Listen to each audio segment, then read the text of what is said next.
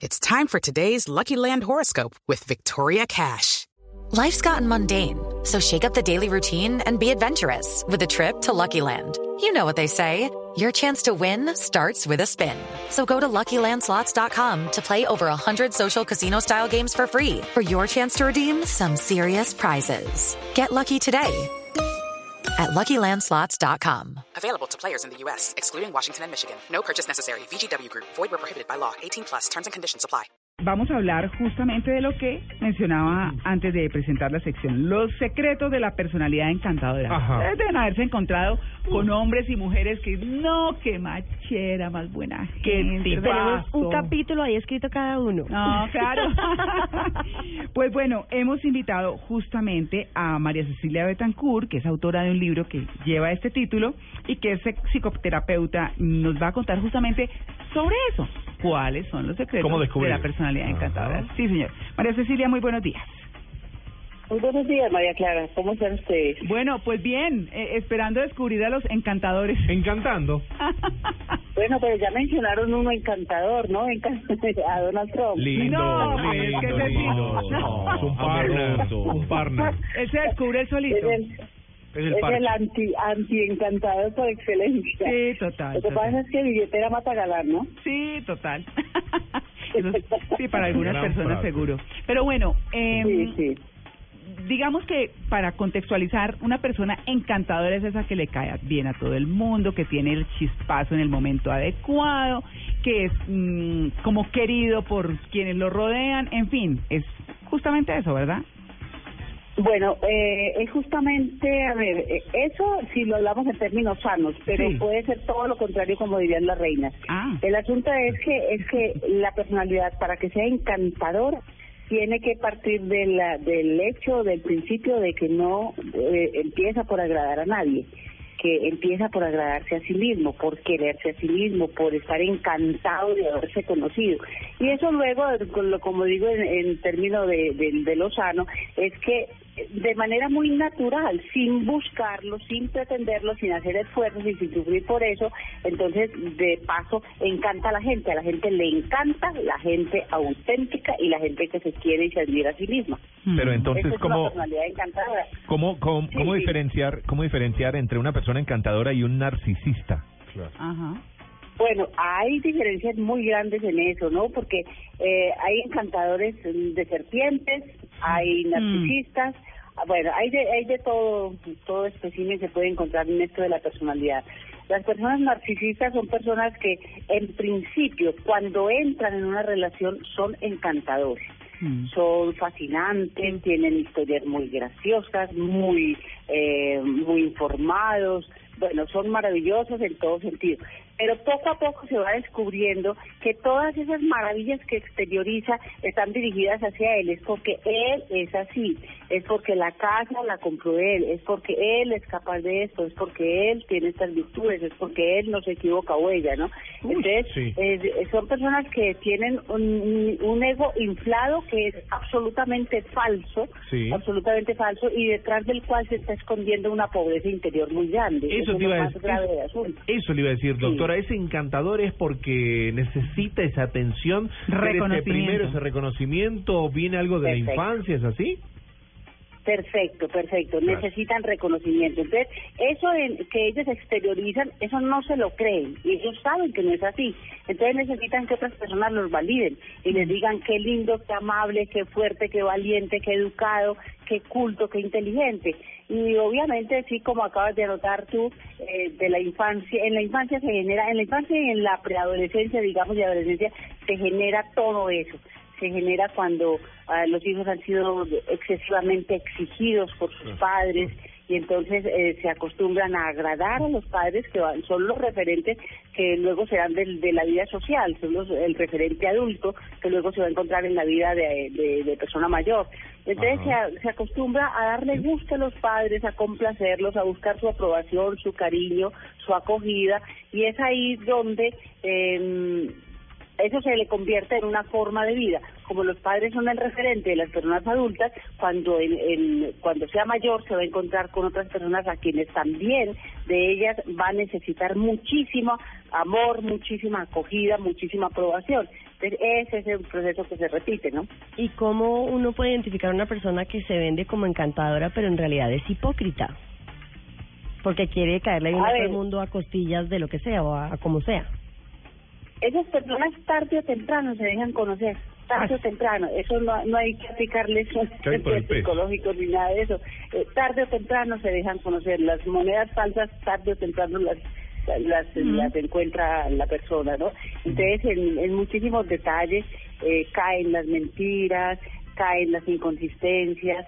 Eh, la realidad va mostrando que eh, fue una persona encantadora. Ahora, en la esas personas parecen que tener una magia especial y una capacidad especial para mantener ese encanto en medio de ciertos de sus amigos, incluso de sus de sus eh, subalternos o de sus jefes, porque no tienen una vida eh, intensa y profunda de intimidad con ellos. Con su pareja sí caen muy pronto, muy pronto, muy rápido y con sus amigos más íntimos, ahí es donde se desinflan, eh, porque hay más intimidad y se pueden dar a conocer más. Hay diferentes, vamos a, ponerlo, digamos, en, en, en- en estructuras o en, o en cajones, ¿no? Hay diferentes encantadores o el encantador es siempre igual en el trabajo, con ¿O los amigos, con la novia. ¿Grados de encantamiento o, o tiene diferentes secuencias ese encantador eh, dependiendo del ámbito? Eh, sí, exactamente. Ellos en general son así. En general las personas encantadoras, eh, falsas encantadoras, digamos, porque es- este libro que yo que yo escribí trata sobre qué es en realidad y cómo se debe ser y cómo se puede llegar a ser una persona encantadora que parte del encanto hacia sí mismo. Pero en la vida común sí, las personas por lo general son así, son su mismo perfil y, y según el, el, el sitio donde se están moviendo, el espacio que están manejando, entonces se muestran de una u otra manera.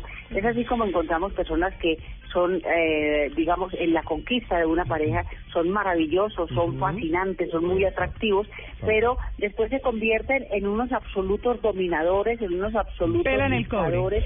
Eh, Sí, se vuelven humillantes, se vuelven groseros, se vuelven de todo, Y pero porque por eso en, en las relaciones laborales tienen que seguir siendo así.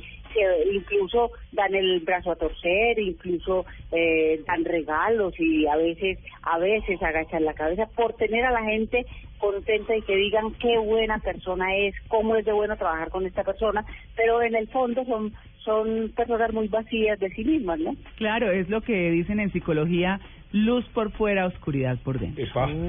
Y la arrogancia, sí, sí, porque cuando todo el mundo le dice, ay, no, es que es divino, es que es encantador, es que no sé qué, ah, lo adulan todo el tiempo, Es lo que no se necesita. Y- y arrogante. Y una amiga que dice, ay, tengo Claro, un chico claro, encantador es que para es presentarte. Hay que desconfiar, ¿no? ¿Ya, doctora? Sí, sí, sí, sí. Ahora, lo que es muy importante es eh, aclarar que el ideal es que todas las personas en nuestro proceso de crecimiento interior todos los días vayamos eh, vayamos siendo tan buenas personas, es decir, no no no bonachones, sino mm, bueno, no personas buenas, sino buenas personas, que si somos personas buenas también es un atractivo, pero ser buenas personas, es decir, personas que son que son, a ver, eh, yo la resumiría en estas cosas. Esas son las personas encantadoras que tienen eh, facilidad para amar y sentirse amado. Por ejemplo, esa es una característica de la persona auténticamente encantadora.